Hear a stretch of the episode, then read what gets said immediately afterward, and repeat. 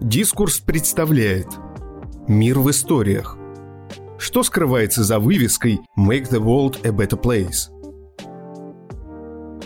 Популяризатор инноваций и специалист по новым медиа Илья Розовский рассказывает о том, как формируются потребности в продуктах, которые меняют мир к лучшему. Как, выбирая тот или иной продукт, мы определяем направление глобальных социальных изменений и чем мы рискуем, делегируя компаниям принятие решений.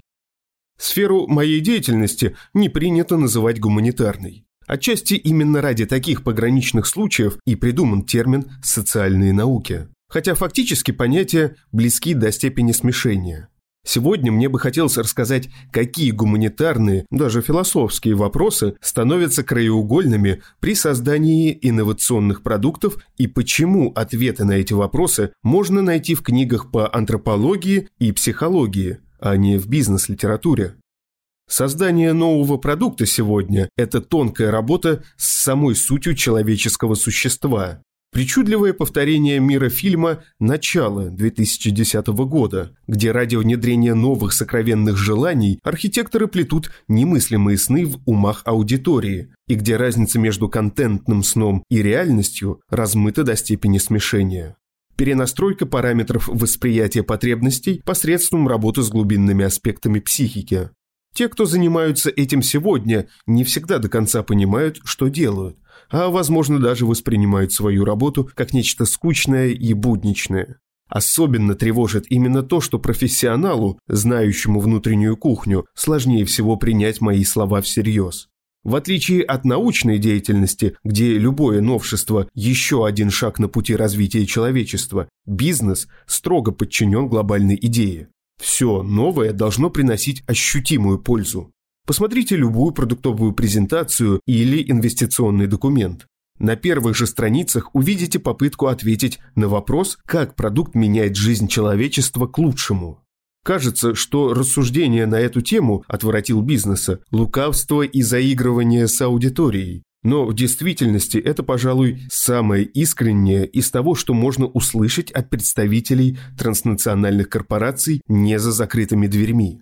Чтобы продать что-то современному человеку, мало найти существующую потребность и удовлетворить ее. Прогрессивный мир давно перестал быть тем местом, где люди выраженно страдают от объективной неудовлетворенности базовых потребностей. Сегодня, когда люди в целом обеспечены кровом, едой, безопасностью и здравоохранением, потребность нужно сначала создать. Сложность, однако, в том, что создание потребности подразумевает необходимость изменить человека. В конечном счете уникальность личности определяется решениями, принятыми на основе потребностей. Человек с новой потребностью – это новый человек. Чтобы лучше понять, как именно приземленные потребности связаны с личной самостью, достаточно взглянуть на историю iPhone. Первый такой телефон был анонсирован в 2007 году. Событие было масштабным. Думаю, большинство согласятся, что с появлением этого устройства жизнь в целом довольно сильно изменилась. Предположим, что изменилась к лучшему. Сам Джобс на презентации устройства заявил, что iPhone – это вся жизнь в кармане. Оглянитесь назад. Это звучит в равной степени правдиво и невероятно. А теперь сравните себя сегодняшнего и себя 20-летней давности. Вы ощущаете, что нынче ваша жизнь стала как-то потрясающе хороша, или что до эпохи умных телефонов она была как-то особо невыносима? Думаю, вряд ли. При всей невероятной значимости со временем потрясающий эффект этой важнейшей инновации как-то смазывается. Причина в том, что iPhone безусловно здорово справляется с удовлетворением потребности, которую сам же и создает.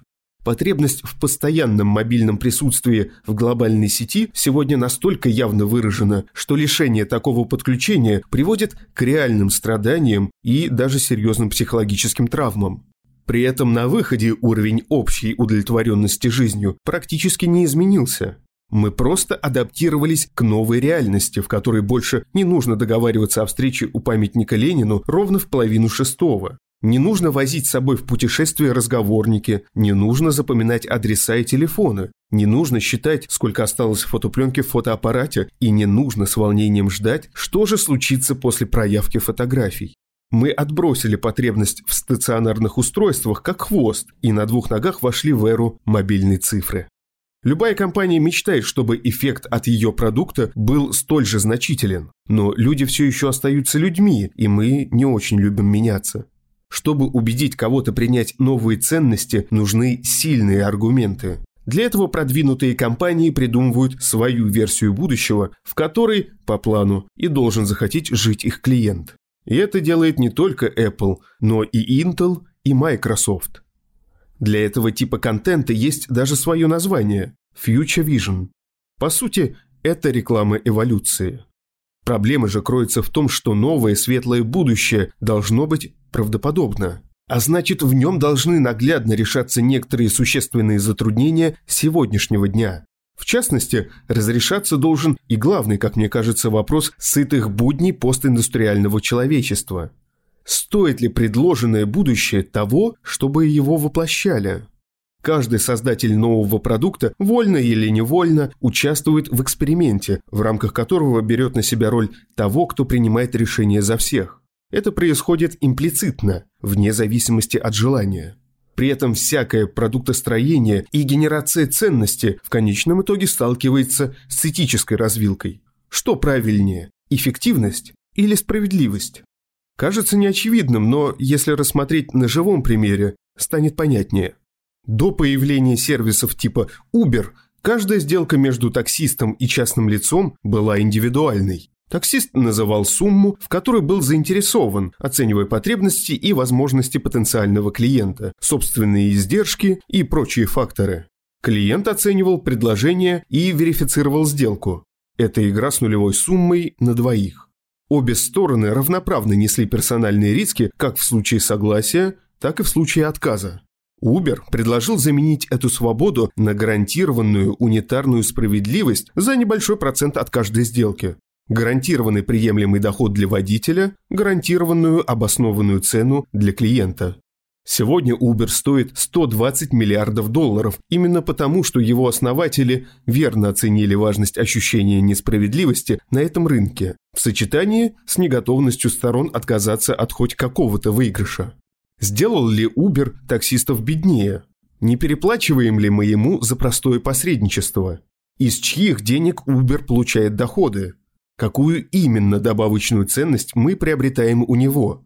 Так или иначе, мы, как пользователи системы, предполагаем, что все остаются в выигрыше, и мы даже готовы закрыть глаза на некоторую потерю персональной выгоды ради того, чтобы сам принцип был универсальным.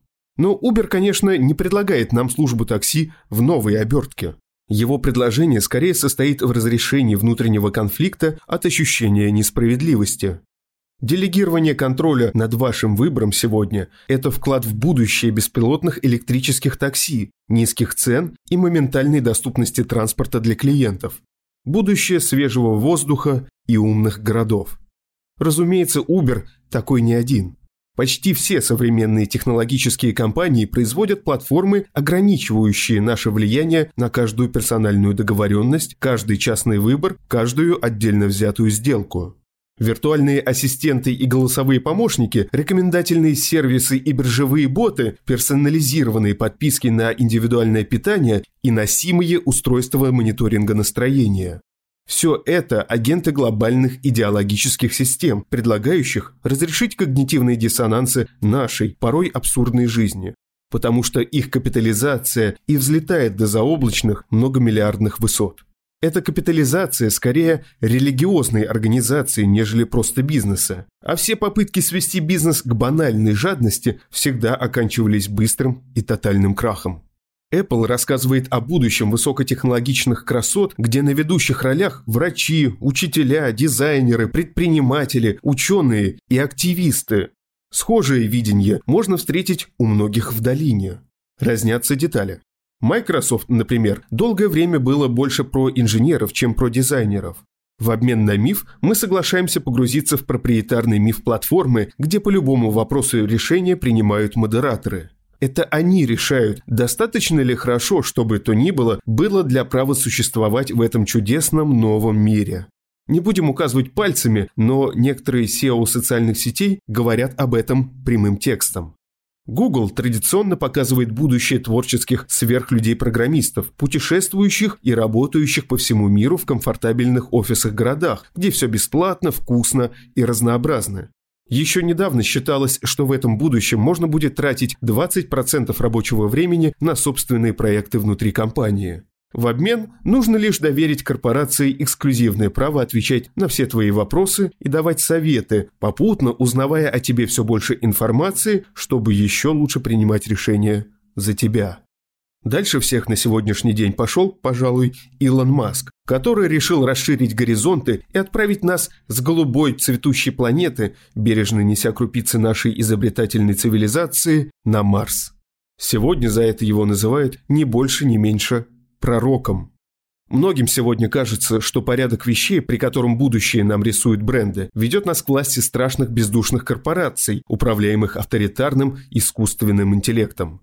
Вот и киберпанк с его неприятием иллюзий фантастов о счастье всех через развитие технологий снова в моде и как никогда актуален.